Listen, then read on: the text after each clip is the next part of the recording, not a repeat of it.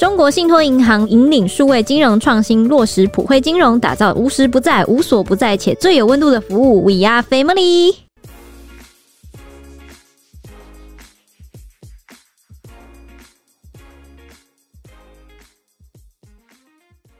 欢迎收听小编没收工。大家好，我是 H 里，我是铁雄，我是周周。二零二二百里侯的争夺战终于落幕了，全台的执政版图有了很大的变动。今天就来简单跟大家聊一聊这次九合一大选后的结果分析。但是小编这边先声明一下，我们是尽力客观的分享新闻的议题。这样，今天讨论的都是主要是我们在新闻云上面比较热门的新闻，哪篇多人看我们就讲什么。引述新闻的部分呢，是尽量不带个人立场。那希望各路选民手下留情。首先要先跟大家介绍，今天会大致分为五个主要的热门话题部分。首先就是预言一失五命的高嘉瑜，第二个则是分析民进党大败，第三个是分析国民党的得票，第四个是第三势力，第五则是落马和选后的反应。事不宜迟，我们马上开始，因为我们非常多的内容想要分享。对，就是如果我们只报新闻的话，可能略显无聊。很多粉丝应该也想听听哦，我们小编们的看法。那不然这样好了，今天我们就把我们的看法都留到节目的最后面。如果你中间听得下去，然后不会太不舒服的话哦，那就到结尾就能听到我们比较个人主观的分析跟看法啊。但是呢，这边要先声明，我们最结尾的这些个人的分析跟看法呢，不代表公司跟任何任何任何团体的立场，它就是代表我个人，铁熊我个人啊，我可以具名啊，我不是侧翼啊，我也不是网军啊，就是找得到我们的啦。都选完了，没有什么侧不侧翼啊？啊，对啊，两年后还有一场。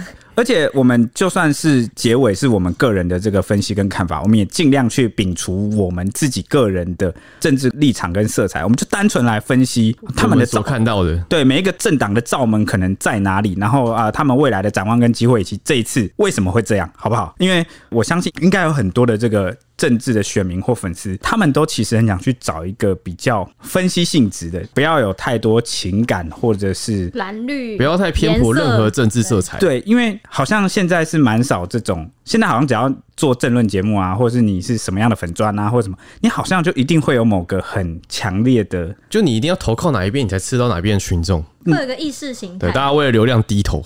还好我们本来就不是争论节目，对，因为我们不是争论节目，所以我们做这个东西就会比较有办法可以。再加上我们小编每个人也不是说每个人，有一些人 啊，我们的政治色彩其实不太一样啊，所以这样讲起来，大家应该能够觉得比较稍微的客观一点。稍微陈北还在的话，就会更不一样。对，所以就是如果那句名言也不是名言，不是我讲的，是我自己有感而发，曾经说过，就是我觉得世界上没有绝对的客观。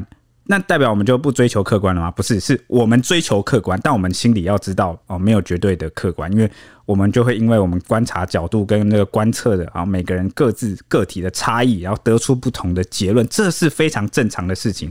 也是因为经由这次选举，我也觉得再次体现了台湾最重要的民主自由的价值，就是要包容啊不同的声音啦，啊不同的看法。OK，好，那我们就从这个九合一这个大选落幕这边开始讲。因为九合一开票后啊，选情就是逐渐明朗。那首先第一个受到瞩目呢，也是最让大家想起来的一号人物，其实就是高嘉瑜了。为什么呢？因为在这个选情逐渐要进入最后冲刺。对，也不能说应该还有还有一段时间，三个月啊，那个冲刺班都三个月啊，没有没有没有不够短，应该说选情就是逐渐白热化之际，也就是今年七月的时候，前新竹市长林志坚呐要代表民进党参选桃园市长，那结果就先爆发了论文抄袭的争议，那接着又换到这个新竹棒球场的改建大出包，那台大那时候的那个抄袭判定还没出炉。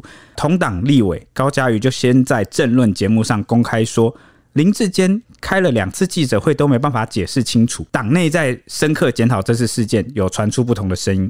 那他当时我引述他的原话，他就说有一股势力在酝酿换奸，他甚至很忧心的说，民进党北北基桃选情可能会一失五命，对年底的选情非常不利。那此话一出啊，立刻惹恼了自家人，绿营支持者就纷纷炮轰他说，你只会扯后腿。那连这个前台北市长柯文哲也戏称说，已经成为一失六命了啊，这个第六条命就是高嘉瑜自己。他那时候很惨哎、欸，那时候就是那种围剿，对啊，他那种侧翼网。军就直接在群组内说一起去攻击他，就发什么都在打。我现在应该还不能叫柯文哲呃市长，前台北市长还是现任啊，因为他还是现任，还没交接啦。好，那我们这边就是方便曾让大家知道说这个选举已经结束了。那事件发生后，当时不仅行政院长苏贞昌立刻回应说不要以讹传讹，那民进党团第一时间也说换监是空穴来风的假议题。立法院民进党团干事长郑运鹏哎也质疑高嘉瑜说以后遇到委屈谁要帮你啊？啊，立委赵天麟也出面炮轰高嘉瑜说有这样的同志，我们还需要敌人吗？那英系的台北市议员洪建义，还有刘耀仁也接连发文质疑高嘉瑜作秀，破坏了党内的和谐与团结啊，要高嘉瑜闭嘴啊！台北市长参选人陈时中则说：“哦，高嘉瑜有自己的见解啊，用词可能稍微强烈，他只有简短回应是这样了。不过呢，这个桃园市前议员王浩宇啊，则是高喊要向中央检举。”高嘉瑜违纪，最后王浩宇是有道歉啦，就是说以现在的党纪，好像没有办法检举他这样子。反正最后他有道歉，就又改口这样。然后一开始不是说什么不要以讹传讹嘛，可是最后还是换监了，最后还是换监。对，这个就是但那个时候还没换监，就是可能那时候党中央还没有拍板定案。啊、哦，所以他的意思可能是此时此刻你讲换监就是假议题，错的，就是空穴来风。这件事就没有、我们党没有承认的话，就不算是真的。没有没有，是党还没拍板。对对对，哎、哦、哎、欸，小心哦，你哦，我再去想一下，对不对？好啊，他四个月之后啊，九一大选是开票不到一小时，蓝绿胜负的态势就迅速明朗，大致底定了结果。民进党候选人就一一宣布败选，最后北台湾确定是绿地变成了一片蓝天，北北基桃四县市民进党是全面溃败。二零零八年的噩梦啊，再次的重演，而且是民进党创党三十六年史上最惨的一次记录，只拿下原本执政的四加一席的县市长，丢掉了嘉义以北。对照高嘉瑜当初的铁口直断、一尸五命的说法，可以说是一语成谶。那这个消息马上就在网络上传开，然后网友看完就说接地气，预言一百趴。然后说一尸五命，高委员神预言。然后说一尸五命，怀念先知。然后说神准铁口直断。然后说先知总是孤独的，尤其在民进党里。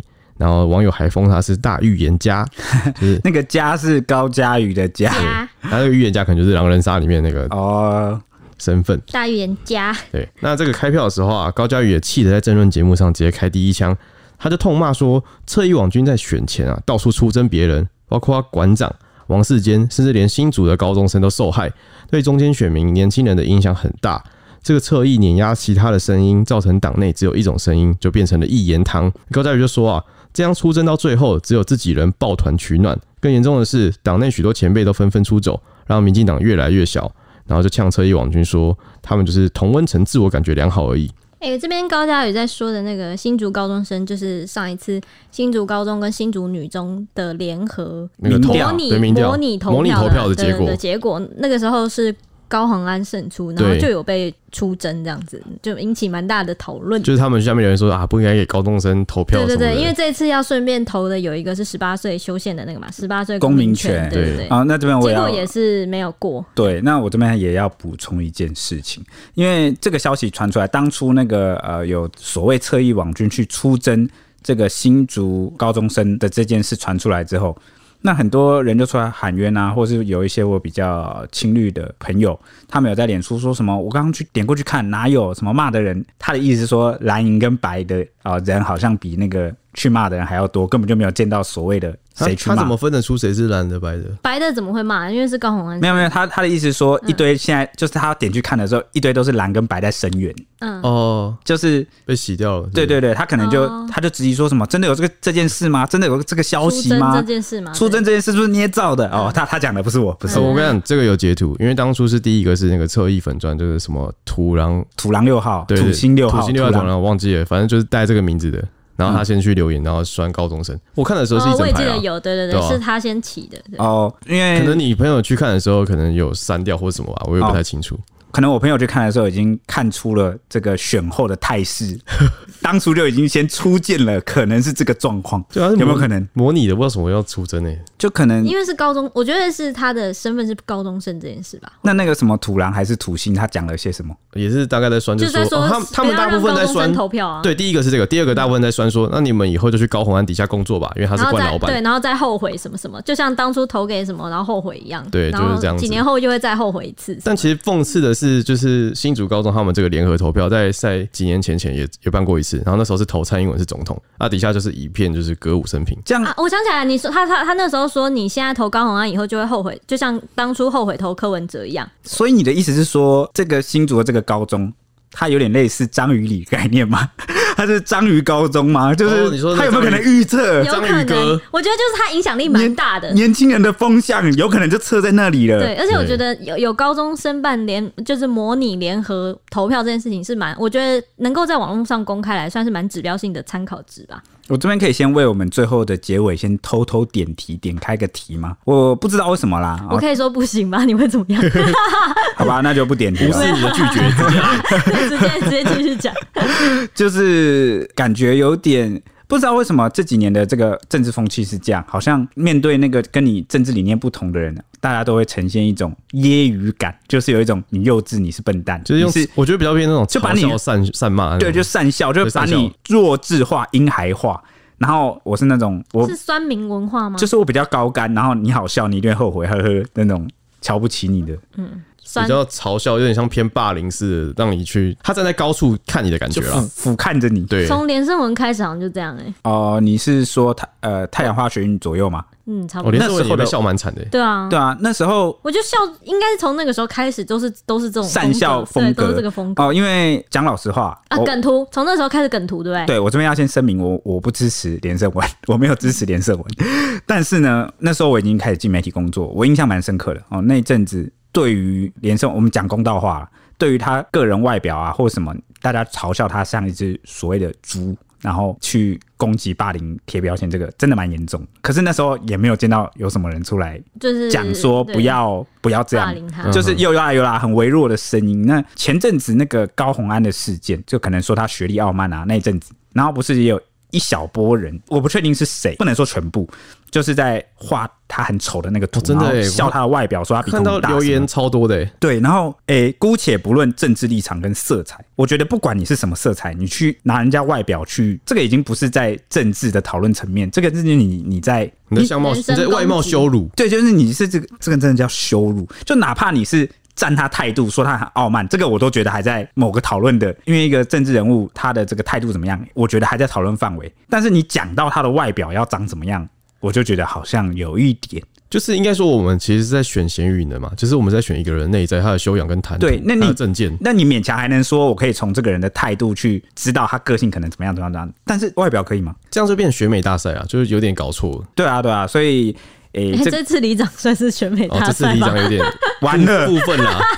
哎、欸，不能这样讲，我觉得那不太算。而且而且那个什么网友都说什么，以后网友不说什么，以后长得不漂亮不能出来选里长吗？我觉得不能这样算，真的不能这样算。因为我事后想想看，那个里也就那么多人，啊，到场的也都不是那个里的。对啊，所以我们不能用租客票来想这些人。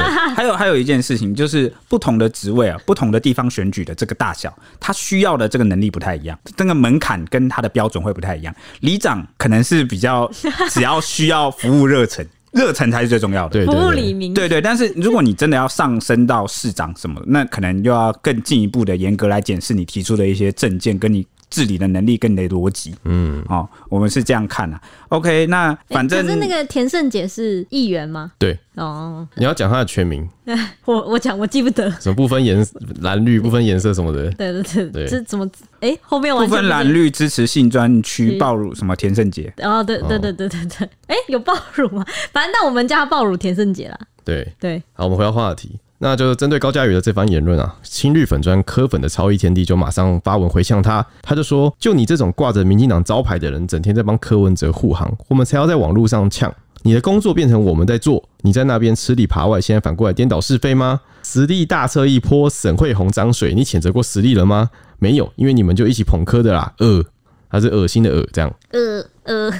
好，反正这件事情后来也有一个民进党的立委有出来，也不算是跟这件事情有关，但是他有讲到说，陈时中的这次的幕僚其实有一个黑幕，就是何志伟说的，他说陈时中的幕僚其实有很多黑道在里面，而且他说我们就在黑道的核心里面，然后他说陈时中根本就不知道他们。幕僚在做什么事情？他的发文或者是他要怎么做什么行程，都是幕僚在帮他，但他其实根本就不知道。就是反正他在报这个黑幕就对了，说民进党其实是有黑道在核心中的。何志伟不是民进党的，他也是民进党的。对，哦，我觉得这个蛮巧，因为就是在选前没多久，就是很多人都在说，就是英系里面有黑道，黑道，然后陈世忠就是背后是英系，嗯，就是太多突然出现这种言论，就连选后现在也出现，嗯，就是蛮，就是而且他说他说陈世忠会输，真的是蛮替他觉得。就是蛮蛮同情他的，因为其实不是他在操作，这样是他的幕僚。我说他就是出来而已。对，他就是有点算是扛。所以之前的那个人设变换失误，应该某个程度上是不是呃，他跟他幕僚团队有一点关系？就是对，因为他不知道幕僚团队这么设定这样。那他人设是怎样变怎样？啊，他他每每天都有人设这件事情，好像是幕僚帮他做的，哦、就连他本专发文，他的意思就是都是幕僚在做，陈时中什么都不知道这样。但是何志伟这样的爆料对，而且他说他有提到说陈时中就是在外面对外在提说他不是媒体都会问他说你的人设怎样怎样怎样发文什么什么那些马桶文什么那些的时候，嗯、他说其实陈时中还在表面上笑笑说什么他们内部沟通怎样，其实他根本就是其实都在状况外，他是这样爆料啊。啊，所以就是在对外或对媒体的时候都是一个打太极的状态。对对对对对，蛮想知道这个陈时中有没有针对这件事情来做回应，是但好像是没有啦。目前截至我们录节目这一集，他是没有针对这个何志伟的爆料啊来做回应。所以他担任指挥官的时候是他最真实的时候，应该是。我想是的，这个防疫嘛。对，大可不必。对啊，的时候 关系到人命啊。对对对。那那么，二零二二年全台县市长分布图到底是怎么变化的呢？回顾过去八年的三次大选，二零一四年是民进党大胜。一路往北包夹，让国民党的元气大伤。接着，二零一八年韩流席卷全台，奠定了蓝营的版图。到了二零二二年，就是今年的国民党，在历经了二零二零年的总统、立委选举溃败，还有韩国瑜罢免案，还有补选失守，还有四大公投溃败等等一连串的全盘大输之后呢，短短不到一年的时间，却在二零二二年的九合一地方县市大选中逆风大获全胜，算是重现了二零一八年的荣光，漂亮的拿下了十三个县市首长的宝座，而且。国民党在选前有誓言说要决战北台湾，也是打出了一个全雷打，成功的光复了失土，以碾压式的票数压制了掌握中央完全执政优势的民进党阵营。这也让蓝营算是出乎意料，因为这次虽然是还是少了两个县市啊，因为上一次二零一八年的时候是十五个县市，这次是少了两个县市，丢掉了苗栗跟金门，但而且苗栗也不能算是这个真的丢，真的丢掉了，因为呢苗栗有点像是国民党分裂内讧，对。那当选的这个无党籍的啊县长。中东锦，对对对，他也当选之后也再次重申说，我仍是忠贞的蓝营大兵，对。哦，所以某个程度上呢，可以视作是十三加一啦，对，但还是等于只少了金门这个县这样，但维持了原本的十三个执政县市的两都十二县，而且还扩张版图到四都九县，拿走了六都中含金量最高的就是北北桃园跟台中。北台湾几乎是插满了蓝旗，而且唯二两县是例外的选民，同样也算是给了非绿阵营的人选啊。一个就是刚刚提到的蓝营分裂的中东锦，那一个就是新竹的新科市长，原本就是国民党郭台铭派系的民众党籍高虹安。那以悬殊胜负包围中央，其中最惊人的呢，就是新北市啦。侯友宜他展现的实力，即使他是六都中投票率最低的，也就是新北市大概只有五成六的投票率，比上一届低了快要一成。但新北市呢，却是全台最大的票仓，侯友谊可是一路领先，最后开出了一百一十五万多票，以破六十二趴的高票连任当选新北市市长，而且他缔造了新北二十九个行政区全胜的漂亮纪录。那侯友宜对决民进党的林佳龙有三大数据被 PTT 乡民翻出来推爆，一个呢就是新北市这次的投票率是比上一届低了大概九趴，那第二个呢就是侯友宜在上一届拿了一百一十六万票，这一届还是拿了一百一十五万票，也就是说投票率减少，但四年来侯友宜的得票数却几乎是无损伤的。那林佳龙的部分他只是拿了六十九万多票。第三个数字呢，也就是他碾压林佳龙四十五万多票，比选前自家阵营喊出最乐观的四十万票的目标还要更多。那网友就分析说，如果是投票率超过六成以上，会有一甚至可能会大赢五十万票，也就是大家要见证新北障碍的记录诞生啦。新北障碍的意思就是大家超越不了，超越不了的天花板，真的很多诶、欸。呃，还有一个最最强母鸡也是蛮强的，就是台中市这一次的连任的市长是。卢秀燕妈妈市长，她也是缔造了一个蛮屌的成绩单，就是她算是如果加上这一次的话，她算是连九连连九胜出的不败记录，被叫做不败女王，因为她选了九次都是连胜记录，而且她这一次也算是达到呃首次史无前例第一个台中市长连任的市长，过去的台中市长没有得连任这件事情。这个我就要，因为虽然刚刚讲的慷慨激昂啊，但其实我们就是比较有代入感哈，所以才这样讲，好让大家让听众们比较能够深入体会，说国民党到底赢了有多大。可是，在这个过程中啊，我也产生了一个怀疑，也不止一个啦，好两个，就是诶，侯友宜市长似乎完全没有被恩恩案影响，影响，嗯，确实，因为我在这个选前还看到这个呃林佳龙哈他的这个选举广告，好是主要在打这个恩恩案，就说哦市民需要一个靠得住的，哦新北市府。那我其实我从了很多角度想着去分析，说为什么恩恩案就是完全没有影响到，但我还暂时没有得出个结论。我会认为说，其实恩恩案最终是要靠法院来给他一个公道。哦，你的意思是说，因为司法还没给出一个答案？对，你不能把司法的事牵涉到政治，就是有点不太一样。应该说还是可以牵扯到政治，但是因为现在还没有个结果，就是司法还没有法院认证什么事情，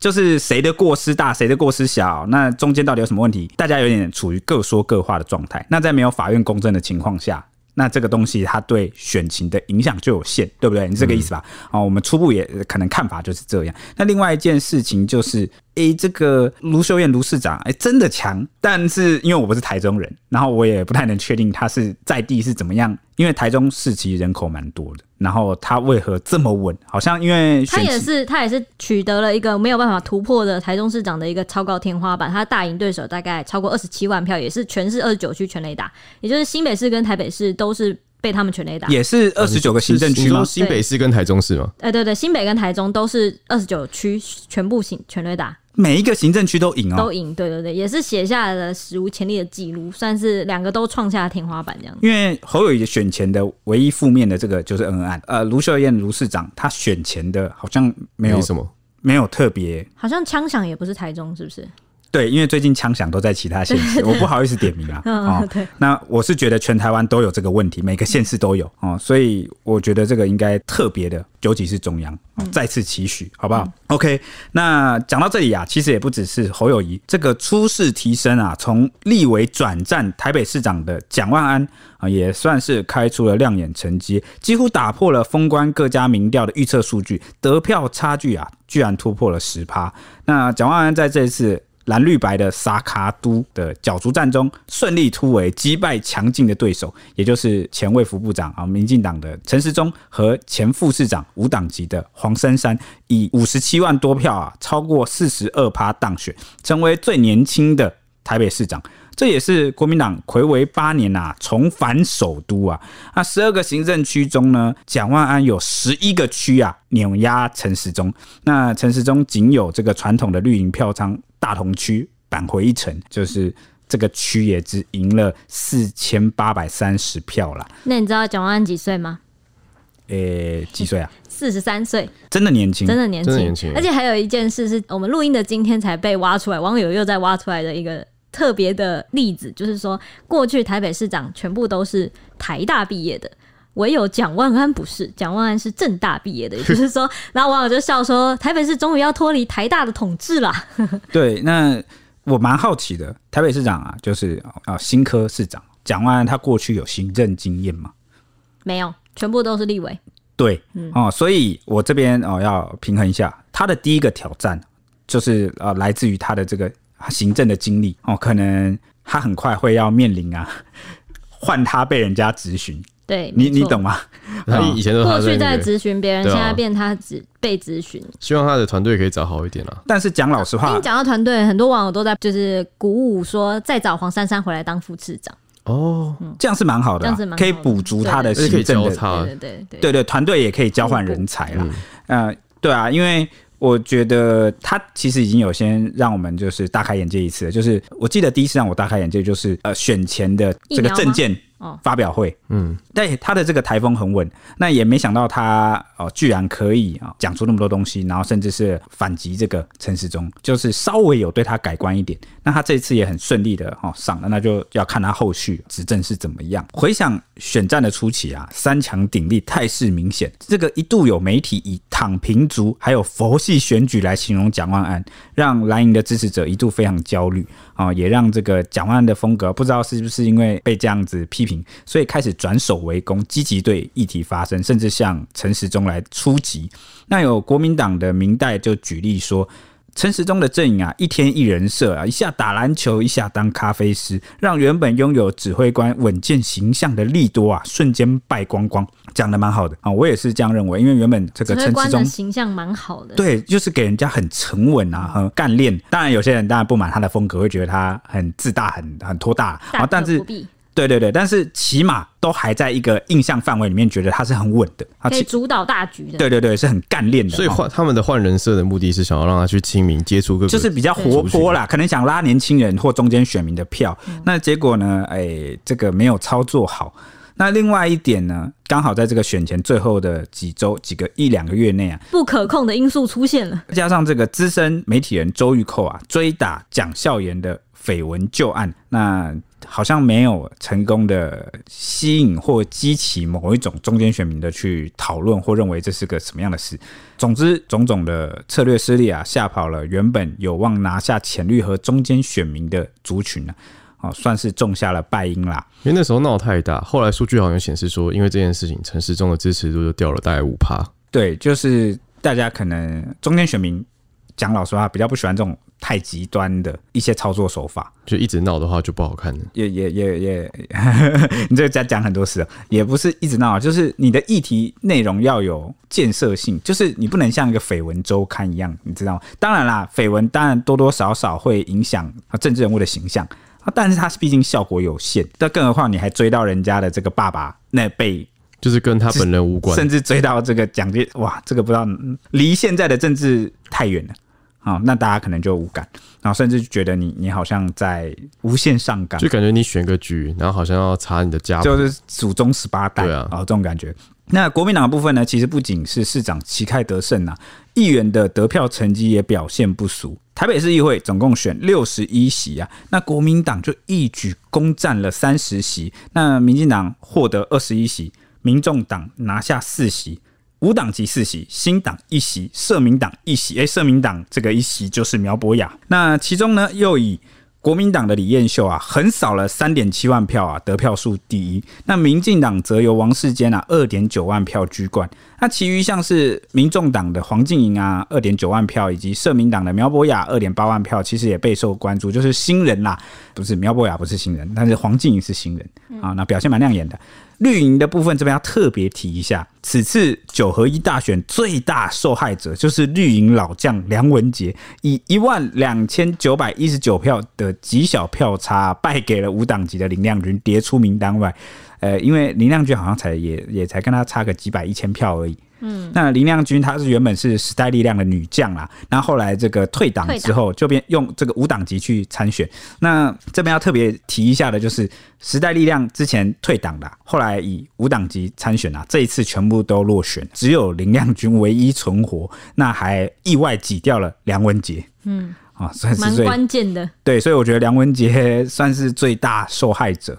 那另外，绿营老将江志明也中箭落马。反观呐、啊，选前遭侧翼出征的王世坚啊，抢下了两万九千七百九十六票，不仅是绿营最高票啊，也是台北市第三高票，顺利连任。那这边讲到他选前遭侧翼出征的部分，好，有请我们的 Ashley 补充一下啦。对，王世坚其实已经连任四届市议员了，在二零一八年大选的时候，他是以一万八千。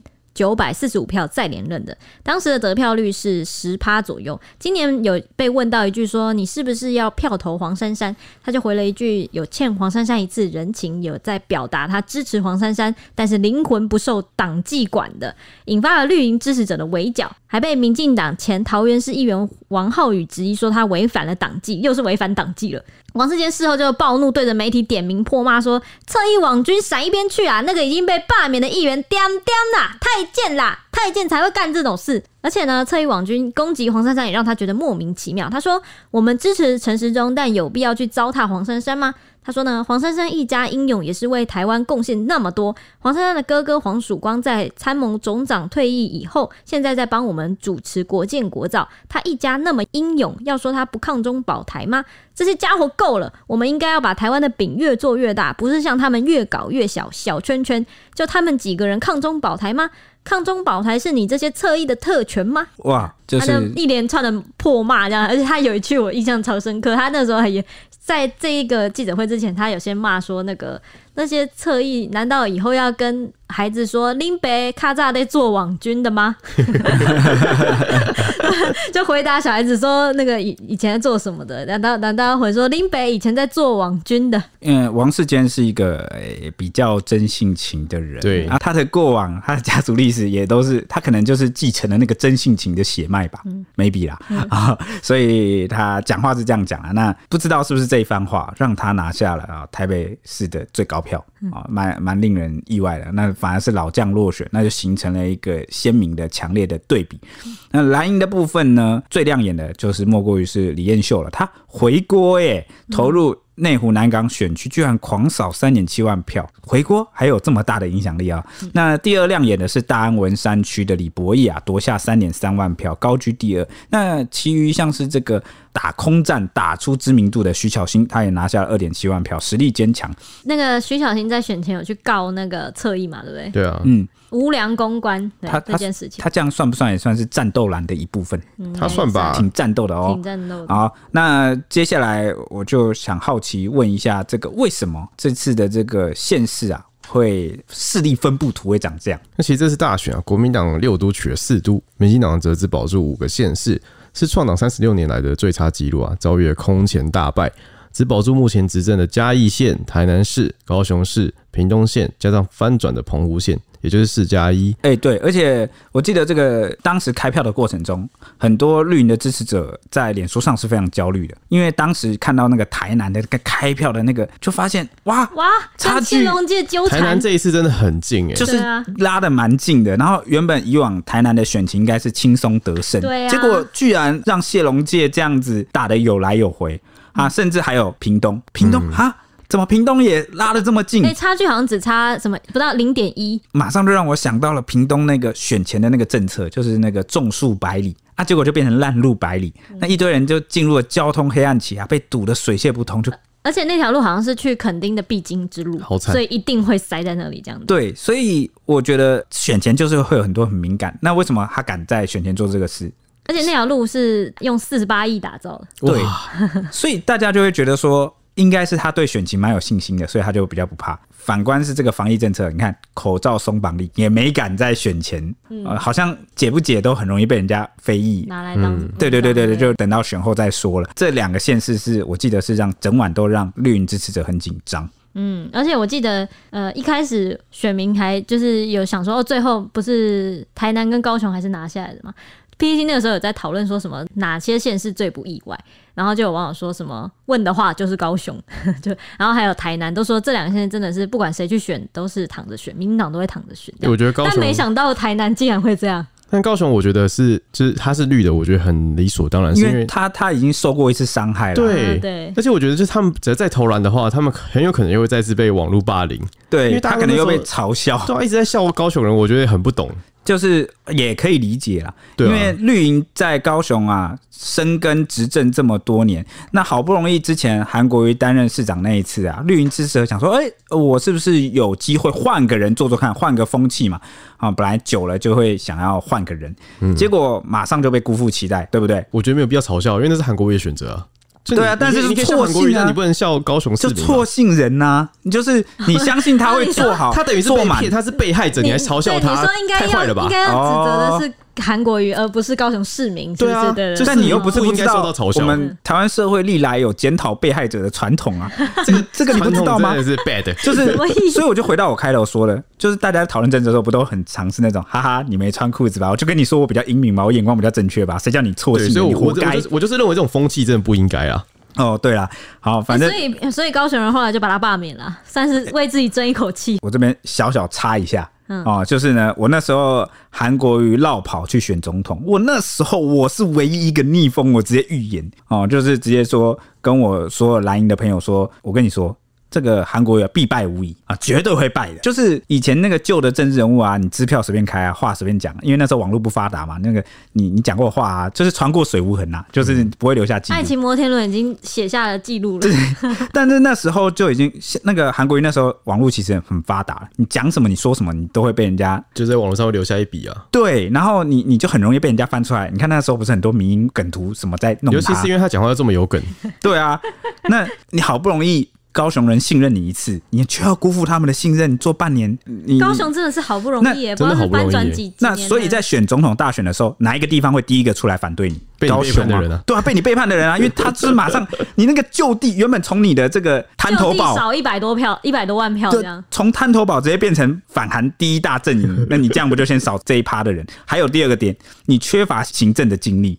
嗯，你缺乏行政的资历，你原本可以在高雄市长好好的就是做，那就是把你的这个资历给补起来。那你四年后再来谈，其实也也不晚。那一年韩流太强太威猛，导致国民党就是要把他请出来，这样子就是被你被韩流遮蔽了，你知道吗？被韩流影响，被拱出来。对，然后那时候我还有分析第三点，第三点就是。国民党他那时候内部派系斗争很激烈，那么多人都要出来选，你何苦？这是你做人情的时候，你这时候带枪投靠谁？那人家以后会记得你恩情，四年后指不定还会用自己的资源跟人马来支持你。那时候你更稳嘛？你何苦赌这个一个？就是，而且他那那一次他在高雄的行政团队好像算是蛮强的，就延揽一堆。对啊，那那你要有大局观嘛？你好不容易国民党的的势力可能插进了这个高雄，那你就要把这边站稳脚跟嘛？那你是不是以后国民党？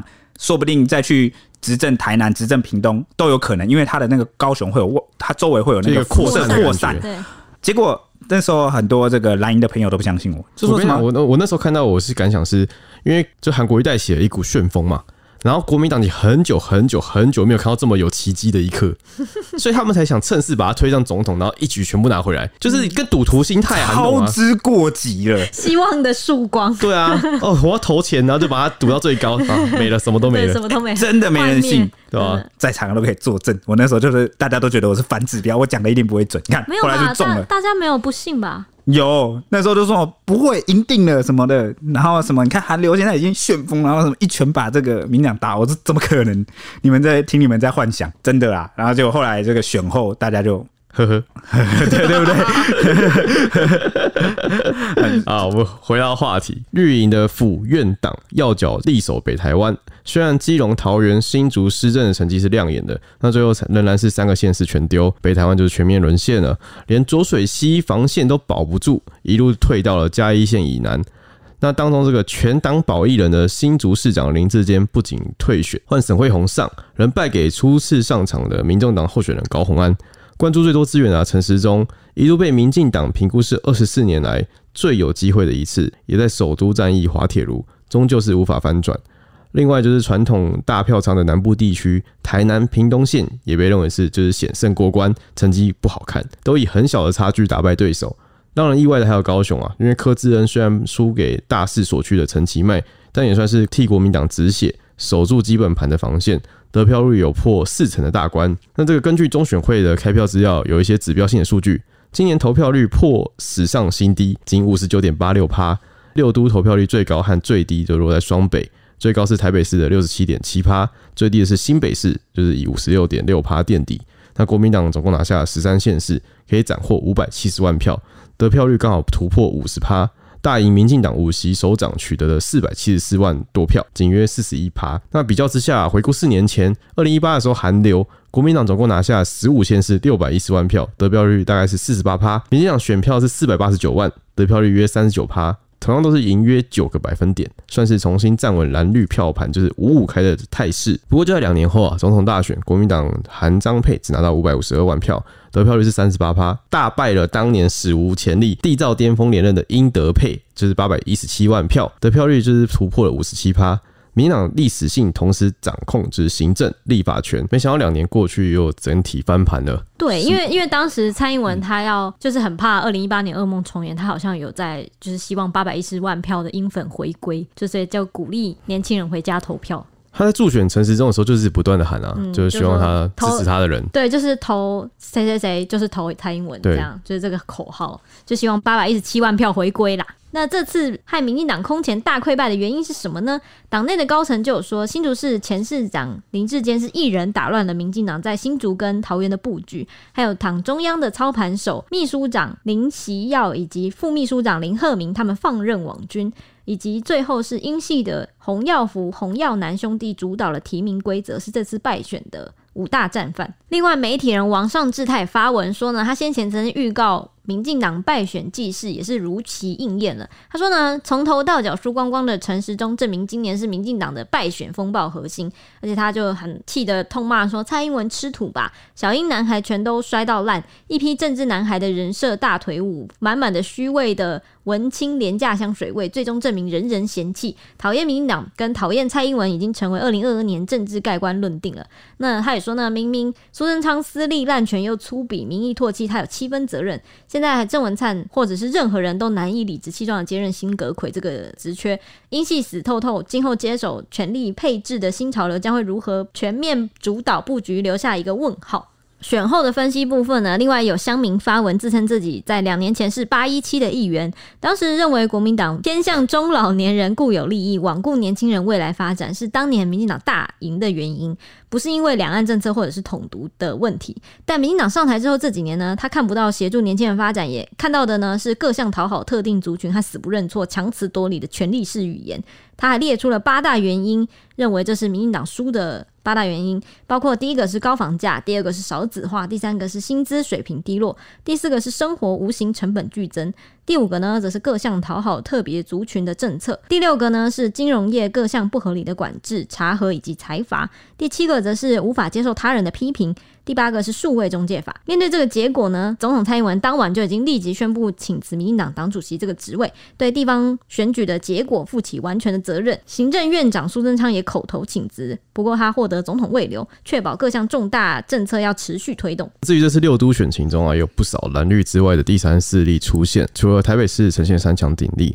新竹市长开票也意外的成为了焦点，相当紧张，呈现民众党高虹安与民进党沈慧红互咬拉锯的情势，最后由高虹安胜出。反观炮打双红的国民党林根仁，他的票数却是遥遥的落后，啊，还不到高虹安的三分之一，引发了乡民的热议。那下面就说，本届选举最惨的应该就是大仁哥了吧？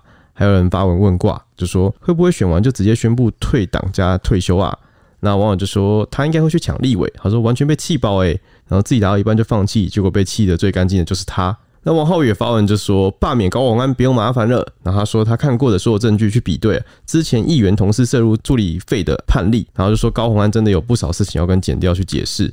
短短几句就在暗示不必发动罢免就有机会让高虹安下台。脸书上更出现了类似 We Care 高雄的脸书粉丝团，就是出现了 We Care 新竹。然后这个 We Care 新竹创立后第一篇贴文就说新竹最黑暗的一天点点点，各位朋友。我们要开始努力赢回新竹了。这个 We Care 新竹有可能是反串社团，为什么？因为他过去的这个名称啊，叫做高红安粉丝后援会。啊，所以这个到底是恶搞呢，还是有心人士在操作呢？这个暂时搞不清楚。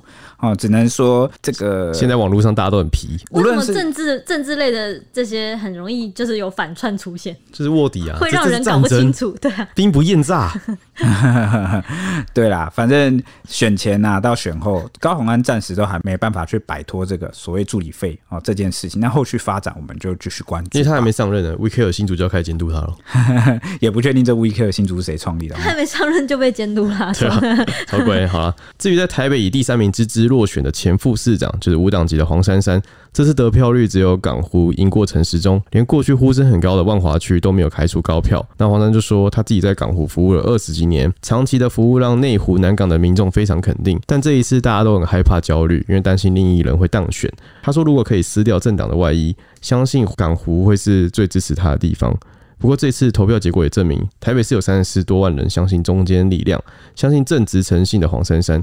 这个力量是这次选举最大的收获，也让大家惊觉，有很多人是想跳脱蓝绿捆绑的。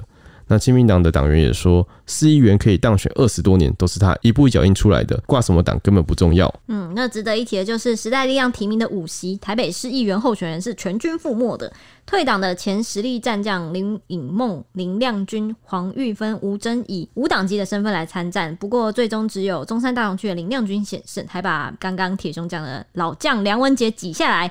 如果放眼全台呢，实力是只有一位。直辖市议员跟五位县市议员跟一位乡代一位里长当选的，对，所以很多人都说时代力量会不会？最后要变时代眼泪，对，就是要快要消失，就是消失了，对，可能要吹熄灯号。那后来、这个，第一位直辖市议员就是黄杰吧，他但他是以最高票当选，对，那就可能黄杰未来会不会继续留在实力，你很难讲，或者是 因为因为这个他选不好这件事，也不是我讲，时代力量他自己后来有在凌晨发文跟支持者道歉，然后说他们真的选的很差，那甚至那个王婉瑜啊，他就开第一枪。我就直言说，这可能跟时代力量自己啊自我定位矛盾分不开关系。嗯哼，好，大家啊一定懂我在说什么。那最后终于来到大家喜闻乐见的哦，我们就是个人看法的环节。如果你们前面听到某些这个字句啊，或是某些这个我们叙述的部分，好像听起来很慷慨激昂，那不是我们的，是所有的媒体都这样。不知道为什么所有的媒体在谱写胜利者的姿态的时候，好像都把它写得很高昂，然后这个这个失败的人就好像哇万箭穿心，然后好像有各种各式各样啊，就很糟，好像全部都是问题。呃，但我应该是因为竞赛的关系吧，就是可能体育比赛也会这样，对，可能作为比较第三者的角度在看这个胜利这样，对对，可能所以可能也是觉得很多读者可能是觉得这样比较好看。OK，那如果你真的要我去来看为什么民进党在九合一大选会大败的话，我个人铁雄，我个人只。代表我自己的立场，我 me 我有三点归结的这个主要原因，我自己认为啦。呃，我跟你讲，我不是什么很厉害的什么政治观察家，什么不是不是，我只是我现在的角度是什么？跟各位听众一样，我只是个平民老百姓，我只是顶多再加一个我的职业，呃，因为我是记者，我是编辑，多一层这个比较多资讯的角度来分析来看待。你的工作就是要看新闻，对，但我的本职的属性就还是老百姓，所以可能没有什么下大棋的那种格局啊，你好，大家就体谅一下。OK，我觉得有三点。第一点呢，就是我觉得地方选举它其实不像中央那种总统大选一样会牵动国际议题跟两岸统独，主要是选民对民生政策的满意度。所以在这个部分上，大家会更愿意给在野党机会，不会因为你地方县市首长给了某个。啊、呃，比如说给国民党哦哦完完了啊，亡国啦，这个。亡国感，对对，就是什么国民党要出卖台湾啦，哦，好像没办法，就是县市首长他们的政策比较贴近选呃选民的生活，对对，比较是地方民生的这个政策。如果你说现在是选总统大选，那大家可能就会格外的关注说，哎，跟国家有关，对你国家定位在哪，你国族认同在哪，然后你的两岸政策是什么，你的国际政策是什么，好，就可能比较会 care 这个。但地方大选又不一样，就很像那个一艘船嘛，我们选总统就选船长，要看哪个方向，对对，对，对，那我们选市长。就像选那个厨师在帮我们煮什么菜，你总不能选一个很烂的厨师。就是说，哎、欸，他很会开船，所以我选他，不会吧？啊，你一定是选他这个，比如说他是这个县市，他很熟这个县市，他是在地人啊，他知道这边缺什么啊，或者他的这个行政能力很好，嗯哦。所以我的结论是，如果啊你执政党在能源问题啊、黑道啊、枪支泛滥啊、诈骗集团横行啊、居住正义啊、低生育率这些民生问题上，好像没有让选民感受到有改善的话，那即便你再次打出抗中保台牌，那在地方选战的效力也是非常有限的。对啊，你想想看，我在路上走都可能被人家砍，我还管你什么抗中保台？对啊，我都还没抗中保台，我就被砍死的。对啊，对不对？因为就在我们在这边讲这件事情的时候，甚至是选战的前后，才有这个云林六煞砍人嘛？对，砍错人，夸不夸张？天哪！还有这个还砍四肢，还有八八会馆跟什么八枪，还有我们录节目的十几个小时前，高雄二煞砍人又来，这个怎么让大家安心呢？你的这个扫黑扫去哪了？你的枪支溯源找到了吗？哪一篇的报道结尾不是讲说警方要扩大溯源哦，去找这个枪支的来源，找到了吗？要埋伏也埋伏太久了吧？对啊，你找找到哪去了？是不是要给交代？还是你们都抓小放大？是不是有什么样我不知道的结构？这个我就很疑惑。我觉得啦，第二个部分呢是什么？就是我觉得。啊，民进党这一次在九合一大选前啊，整体而言，它缺乏一个主轴的议题，就是他们没有一个路线，然后就一直好像东晃晃西晃晃很久，它顶多好像只有某些区域在讲说，哦，我要反黑金啊，我要干嘛，但它都不是一个民进党啊总体的战略。那直到什么时候呢？直到选前最后要最后的最后的关头，哦，才请来这个总统蔡英文，哦，来这个站台。那结果呢，又打出了抗中保台牌，说这次选举全世界都在看，哪哪一次不是呢？这有点这是这是有讲到那个什么二十大之后的选举，对不对？对，就是什么，这是中共二十大的什么台湾的第一次选举，然后全世界都在看。诶、欸，如果刚刚所讲的这个地方选举，毕竟不是中央那种总统大选，大家就你这张牌可能没有用。接下来要讲最后一个，我觉得刚好跟第二点连着讲啊，因为民进党缺乏主轴的这个议题跟策略，这整个选战是谁在主导呢？变成是政治网红还有侧翼泼脏水在主导这个选战节奏，那就变成很著名，我们讲的那句叫“尾巴咬狗”，然后就是。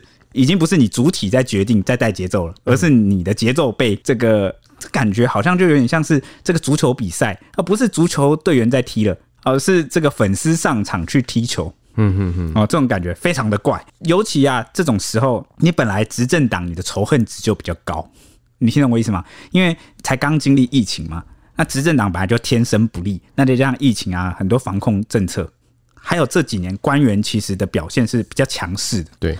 就比如说，你看我随便举啊，比如说邱意莹啊，啊，他就是说外面的劳工都是在放录音带啊，抗议都抗议的这么不认真啊，或是常常有那什么万华式破口，对不对？你是随便举例，然后你也你也不见这个，就跟之前那个民党选上之后，总统蔡英文说谦卑谦卑再谦卑，好像有一点。出入对吧？那这个民生议题又没有改善的情况下，大家就会觉得你你实际的政绩没有拿出来，那你的官员又态度又特别的。我必须要必须要我自己老实说，就是我觉得是民党遇到疫情真的是一个很大很大的难关，嗯，就是他们很难处理好，但是并不代表说你处理不好就可以变成这个样子，就是有点像是这样讲了，疫情谁来处理都很容易，都很难处理得好。对对，但是那个你不能当做是理所当然。对啊，对对对，刚刚周周是这个这个意思了。那再来就是什么，你知道吗？讲老实话，高佳宇他某个程度上也没有讲错，真的是网军跟侧翼就是坏事了。为什么你知道吗？因为以前我们在脸书创这个粉丝专业啊，粉砖粉专，意思是什么？粉丝的专业嘛，那本来就是。应该是来吸引粉丝，然后推广你的这个理念。重点是推广理念啦，才能吸到更多这个新的粉。不是志同道合，是吸旧的粉。喜欢你的言论的人，或动或作品的人，就是对。但是我的意思是说，扩展新粉丝跟这个吸到原本就有客群的粉丝，应该是两件事情。但是很多的这个触及率的吗？的意思吗？好啦，我就直接讲白一点。你某些侧翼粉砖，你除了就是吸到自己政党颜色的粉丝之外，应该还有另外一个任务，就是让中间选民或不是你政党颜色的粉丝也受到你这个粉砖的这个感召，然后来变成你的粉丝。应该是吸引新人，然后维持旧的。对，那样目目的是这样。结果呢，你原本有很多种方法，就像是北风跟太阳的故事哦。你你你大可以推广正面政绩嘛，我就觉得很奇怪，为什么现在的政治都不推广？真的，有我不知道大家有没有发现，就是我们可能到选前一个月，我们。大家都还在泼脏水，对、欸、你们傻，因为因为攻击别人会比你自己去讲证件，大家不想看会更有效果。不是，他可以说自己过往有多辉煌啊，然后做了什么事情啊，然后他有可以画蓝图啊什么，结果你就发现几乎那些政治的侧翼粉，呢就是专门用来泼脏水，那样子才有人看、啊，这样就很糟糕啊！你知道现在这一次吧，我看到很多人都发文说什么啊，谁在用什么那个什么宣传车，谁在放鞭炮，我就不投那个人。我觉得民众有在进步，就是他未来说不定大家也可以说说，谁要是不说证件，我就不投他。呃，对啊，那结果这些粉砖被拿来干嘛？就被拿来制造仇恨，然后他只吸到那个同温层去自我取暖，或者是制造某些那种优越感。你你懂吗？再加上我刚刚讲的执政党。你本来就已经很吸仇恨了，结果先天劣劣势，结果网络的整个舆论导向就是都没有在监督执政党，你也只讲好不讲坏，然后也不准人家批评，那你就在网络上会缔造一个沉默螺旋，那民怨的压迫感就会很强，那没有出口，那最后就是沉默就会怎么样，就会用选票来教训你，那也甚至会怎么样，造成你选前在空战还有民调的判断让你很容易失准哦，我觉得这是一个。呃，蛮大的主因。那结合我刚刚第二点所讲的，因为民进党缺乏他主轴议题的策略，那反而是被这个泼脏水的侧翼跟网军来主导这个选战的节奏。人们在本来就对执政党容易不满，出口又被压住的情况下，我这边先声明，我不是说只有特定的党派有所谓的网军跟侧翼，我每个党派可能或多或少都有。但是呢，谁的激进侧翼声量最大、最发达，那你就最容易招人记恨。之前是韩粉。听到这里面，可能就会有很多人说什么？那你倒是给我说说什么叫网军啊？什么叫侧翼啊？难道我只是发表我的政治意见，你就可以叫我网军吗？我又没有拿钱，你凭什么叫我网军？我为了这一集，我们就特别就是把这个网军跟侧翼的这个定义给厘清，因为现在网络上没有一个明确的定义。对，因为网络上是现在都没有一个明确的定义，所以大家就在吵，尤其是现在这个。呃，可能何志伟啊，或者是高嘉瑜出来讲说啊，战败的责任某个程度上要归咎于网军跟侧翼，那很多人就出来喊冤啦，说哈，我只是基于热爱这个政治，然后发表我的政治立场，发表我的言论自由，难道你这样也要给我扣上网军或侧翼的帽子吗？听我们的节目的这个粉丝有福了，来，我们就来定义一下。啊、呃，我也是我长期以来的疑惑，我觉得网军跟侧翼怎么定义网军算是一种福利哦，就是你可以很容易辨识出来啊，哦，对啊，对啊，识别能力吧，OK 吧。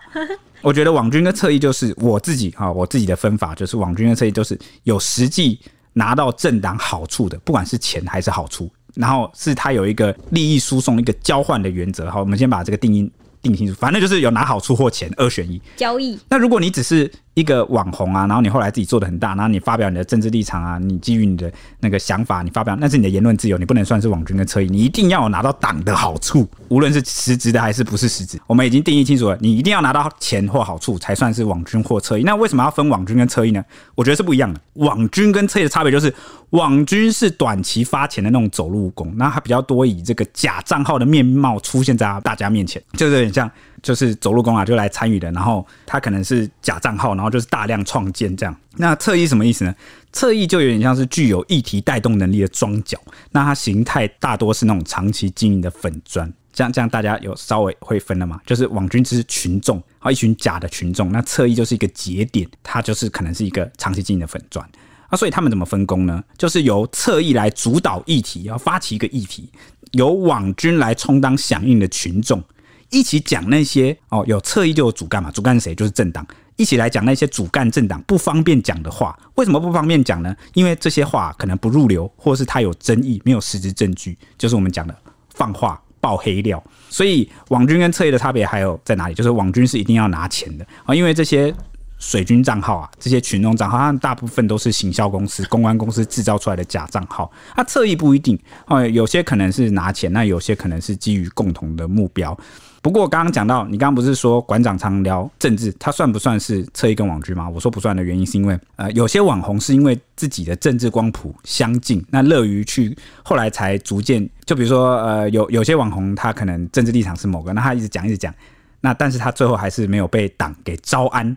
招降，好，变纳为自己人，那就那就不算，就不算是网军的侧翼。这样子很难辨识，欸，就是你不知道他到底有没有收钱的话，你就不能判断吧？没关系，我后面会讲。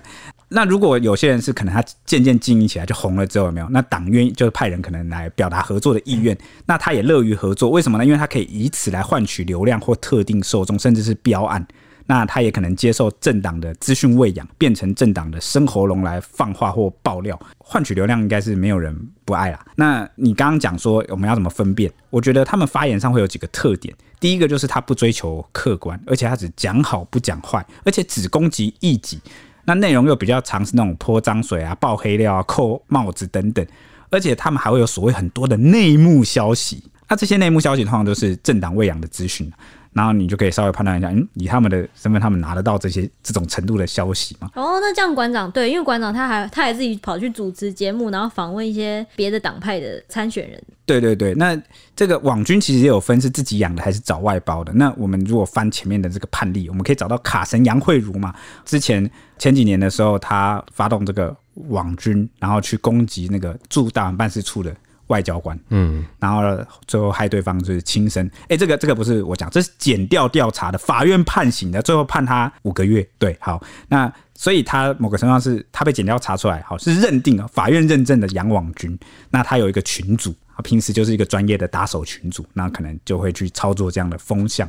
他不一定是最早的网军啦，但是却是最早被司法认证浮出水面的。有一个专门的群组这样。那有没有另外网军的例子呢？有啊，外包的例子就是像之前参与桃园市长而被开除党籍的前立委郑宝清。他被四叉猫爆料说找网军不付钱，还被网军洗版说叫他赶快付钱。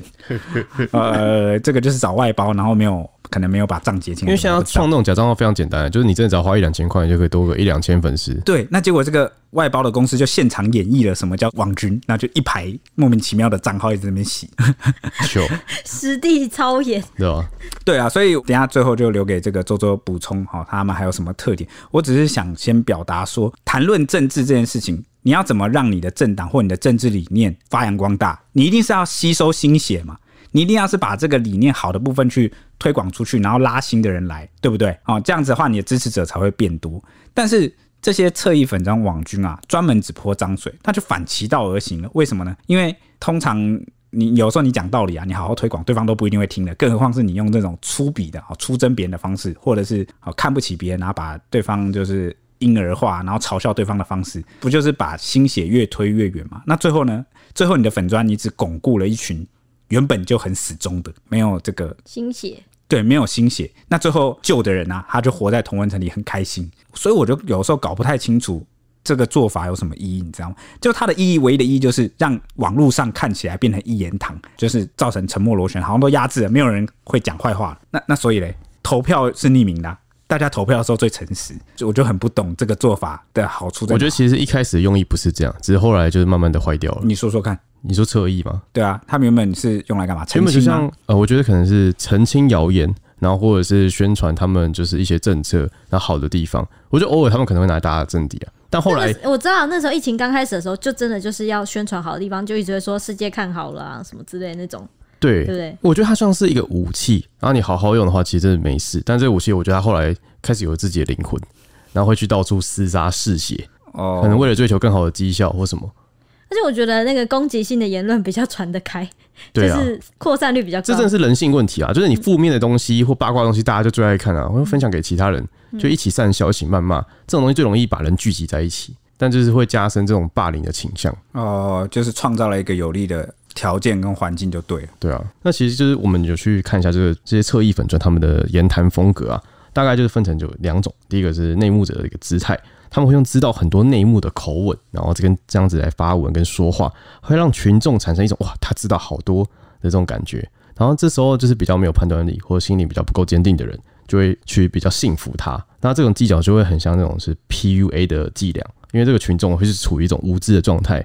如果有个什么都知道的人出现，就会很容易把他当成意见领袖，那一起就相信他，并且附和，因为觉得他就是有小道消息、有内幕消息啊，对，他就是特别准，而且他就是这种这种消息其实不一定要百分之百准，他其实准个五六十趴，大家就会信了。再来就是日常经营他们这个侧翼粉砖，就是这种粉砖，他们什么话题都可以谈，他们跟风的话题也非常的迅速，但最后都会扯到政治上嘛，我知道。对，然后他们。谈的内容啊，会因因人设事来决定，就是这些东西，大多都是用善笑或贬损他人的方式，然后来发文，然后让众人一起附和嘲笑，而且他们就是会到各个粉砖的底下去留言，就是互相就是取暖，就是加油，然后打气这样子。我想最常见到支持者讲的一句话就是哪个党没有网军，哪个党没有侧翼，但是我相信明眼人都知道哪个党哪个侧翼最发达，没错，对不对？就是不管是哪个党。我都不乐见用这种方式，我觉得这已经扭曲了言论自由的初衷。对，那你看这次九合一大选投票的结果，也显现出了大家多么的厌恶、痛恨这种方式。无论你的理念是多么对的，都不该用这种手段。我真的很讨厌这种方式。我个人啊，啊，我非常讨厌这种方式。那好了，因为是检讨为什么民党会大败，那当然分析原因，我们就是这样分析。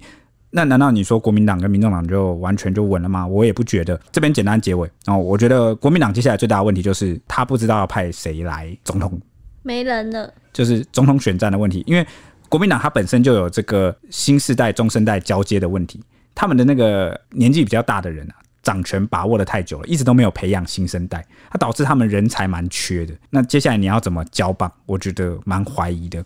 再加上啊。这个国民党自从这个他现在能提出的这个路线论述，就只有两岸要和平，但是你没有更多更进一步的。就他的论述是空白的，对于未来的这个台湾整体的走向，所以到时候如果要问鼎总统大位，那就不简单了。因为现在国民党的这个呃蓝营应该要搞清楚一件事，大家投给你是因为大家不爽执政党，大家讨厌民进党才投给你，因为没有什么额外的人。对，不是因为你是国民党。对，那如果到时候又到了总统大选，如果国民党因为这一次就飘了啊，觉得哦我自己。好，赢了，赢定了，然后什么？你你，我跟你讲，总统大选会再败第二次给你看，绝对会的。所以我觉得国民党的当务之急应该是要在总统大选到来之前，不管到时候他们推谁哦，我们先忽略他人才很缺这这个问题，你到时候都必须要提出一个新的，不论是国际的还是两岸的，你都要有个新的路线、新的精神号召出来。你不能再用过去的老招，你不能每次都是抄过去的答案，就和平和平和平就解决了问题吗？你想要和平，对岸不一定想要跟你和平啊。他们的支持者就是那老一老一辈支持者，其实也都在老化。对啊，那你中国大陆要不要动武？不是你说了算，不是你想要和平，他就会跟你和平。他的和可能是另外一个和，应该是不会啦。所以我觉得，呃，国民党就是要解决人才跟他未来，然后总统大选要怎么去决定自己的路线。然后呢，不能因为这一次就飘了，然后也要认知清楚，说大家是讨厌执政党才投给你的哦，不要再。太自大了啊！这个民众党的问题讲起来，我觉得跟国民党有点像。因为虽然这个民众党创党的时候，他自己自称是柔性政党啊，那他也一直说蓝绿都一直在炒统独，统独是假议题，然后我们要把民生放第一。就是我翻来翻去看啊，他的核心理念都一直说民生、民生、民生要第一。那你为什么会有人投给你呢？其实最主要就是因为蓝绿真的因为把心力太过花在统独跟。泼对手脏水，嗯，对对对，然后呢，都真的没有在搞什么民生，然后就把台湾的民生真的搞得蛮差的，好，所以民众党才有机会靠着这个所谓的民生议题去爬起来。但是统独真的是假议题吗？你迟早会遇到那个叫假议题吗？我们的宪法依旧最重要、最关键的，你宪法依旧没有改啊。你可能觉得国族认同是假议题，但是请问他宪法修宪的问题，就是符不符合我们台湾的现状，以及？两岸的问题，难道你说你不去谈，它就消失了吗？我知道他原本打的点是蓝绿两党过度的放心力在这里，然后又没有解决，一直喊一直喊而已，然后而轻忽了民生。对，这这是有的啊，但是不代表这个统独就不存在。对，不代表你可以忽视它。对，那如果你以后要问鼎总统大卫，总统大卫就是一个关乎国际跟两岸的策略的一个位置了，那你就必须要在这个议题上有所准备，你不能再说。哦，民生优先，民生第一好。我跟你讲，民生优先，民生第一好，这个逻辑概念是只适用于这种九合一大选这种地方县市首长还可以拿来讲。你要更高，你就必须要想好你这个部分要怎么做。应该说，我觉得其实都要啊，但最主要就是你说的那个。对啊，就是你一定要表态的。美国人来的话，你要怎么回答？对啊，所以我觉得你不一定要在国族问题上面一定要给出个答案，说我自我认同是谁。哦，这个就可能多了。但是至少面对中国大陆。哎、欸，他要统一是他的需求，哎，不是我们的。我们要有应对方案呐。然后呢，我们这个长期的这个政治环境跟国族认同的这个分裂，你迟早要透过一个法制化的方式去解决它。你要怎么解决？你要怎么寻求最大共识？对不对？你你现在有点像是呃，民众党现在有点像是在靠蓝绿恶斗去吃他的红利，因为他们恶斗啊。我作为第三党，我是一个比较强调民生的，我跟那那我觉得你其实有点在吃国民党的福利。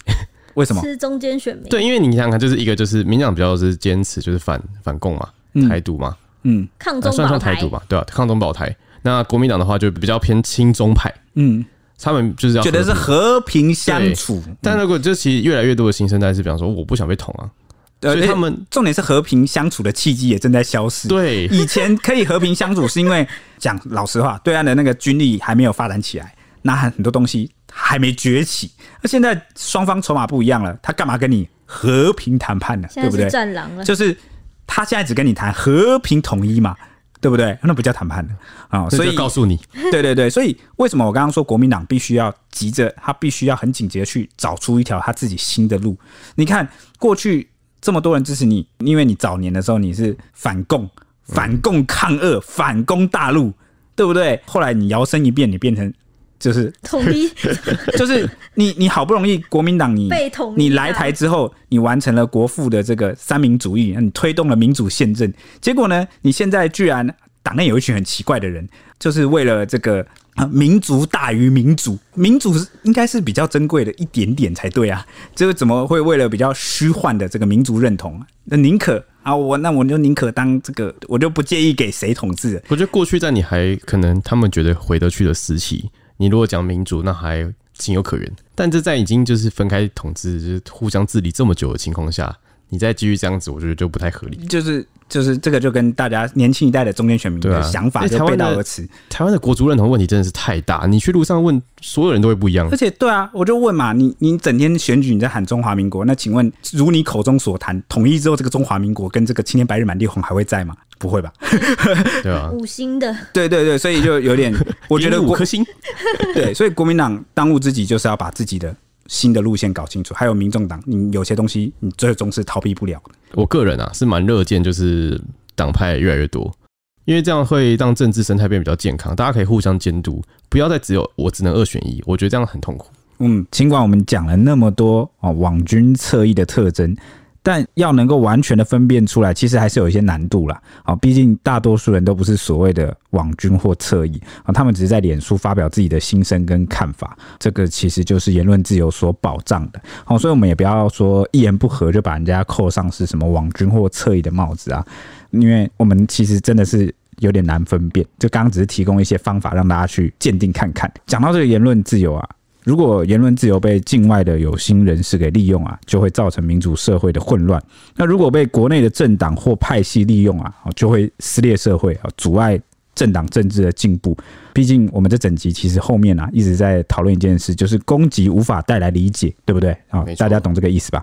我们可以想想看啊，之前我们常看到那个小粉红去出征别人，我们自己看了都觉得我们很不喜欢这样啊。那所以我们就不要变成那样的人，因为威逼他人跪下，无法让对方真正认同你，对吧？啊，这个我们之前蛮多集呃，过去很久以前也讨论过类似的话题。那说到这里呢，哈，虽然我们整集都在分析民进党的败因。啊但其实也算是一种喊话跟鼓励啦。哦，希望无论哪个政党都引以为戒。而且我相信啊，民进党的支持者，无论是小编团队内的，还是说是现在正在听的听众啊，如果你你们是民进党的支持者，一定都希望民进党变得更好。啊，透过这一次的选举结果，有一个警醒，其实是一件好事啊。毕竟说真的，我觉得这次的失败没有什么，好，反省改变，然后再站起来就好。啊，民进党还是一个国内很可贵的政党，对吧？民进党到现在还算是那个啊，行政立法还是都。双对啊，他还是执政党啊，而且他过去也有很多很辉煌的呃战绩或政绩了，啊、嗯，有很多改变，然后所以我觉得这只是呃他路上啊政党的里程碑的一小步而已。其实这也是台湾比较难能可贵的地方，就是有些地方就像地方选举或者是总统选举会有政党轮替的部分。对啊，这才是比较像前面你所说的，就是民主难能可贵的地方。对啊，就是会政党轮替啊。我觉得老实说，权力若把握在一个政党手上太久，那个会僵化腐化，会造成一些不必要的这种就麻烦啦。对啊，哦、呃，所以每次大家都听到大家讲说什么啊，完了，如果这次不投哪个党，什么就灭亡了，呃，我们就亡国了，什么啊，没有那么严重啊。大家要习惯政党轮替，大家还是要可能比较像前面讲到，我们其实在讲会讲侧翼跟网军这个部分，其实也是希望大家可以。比较有一点媒体辨读，就媒体试读的能力，然后去有意识的发现，哈，好像呃对方或者是这个侧翼网军，他有意的在制造一些讯息，然后就可能去辨识他的意图，说为什么他要每天这样发文，为什么他要针对这个人攻击，为什么他是这样，他到底是针对谁，为谁好呢？还是他有什么就是利益可图？对，因为我我个人铁雄，我个人其实真的很不喜欢所谓网军侧翼这种做法，我觉得，而且我觉得。就算用这种方式赢了一时的选举，但是长期下来，其实对于整个台湾的政治生态，还有这个民间的这种气氛是很不利的。嗯，真的很不利哦。所以算是饮鸩止渴啦，这样不好。对啊，我觉得大家还是要看一下政见啊，因为政见才关乎我们的生活。就是你再怎么支持一个候选人，他就算有什么样，也不会分给你或干嘛。对，所以胜不骄，败不馁。我觉得民进党支持者或民进党本身都不用太那个，因为最近美国也集中选举嘛。你看，所以这等于只算是一个定期考试，让你知道民意在哪里。那节目的最后呢，我想要分享哦，日本政治学者小笠原新幸的一段话，跟大家一起共勉之啊，也让大家一起思考看看这段话的内容。因为小笠原才刚准确预测台湾九合一大选的结果而被封神，先知二啊，对，所以他作为一个比较客观的观察者，因为他是日本人嘛，那我觉得分享的内容应该蛮有意义的哦，可以思考看看。他说呢，这一次的地方选举被很多人视为是二零二四总统选举举的前哨战，但我并不这么认为。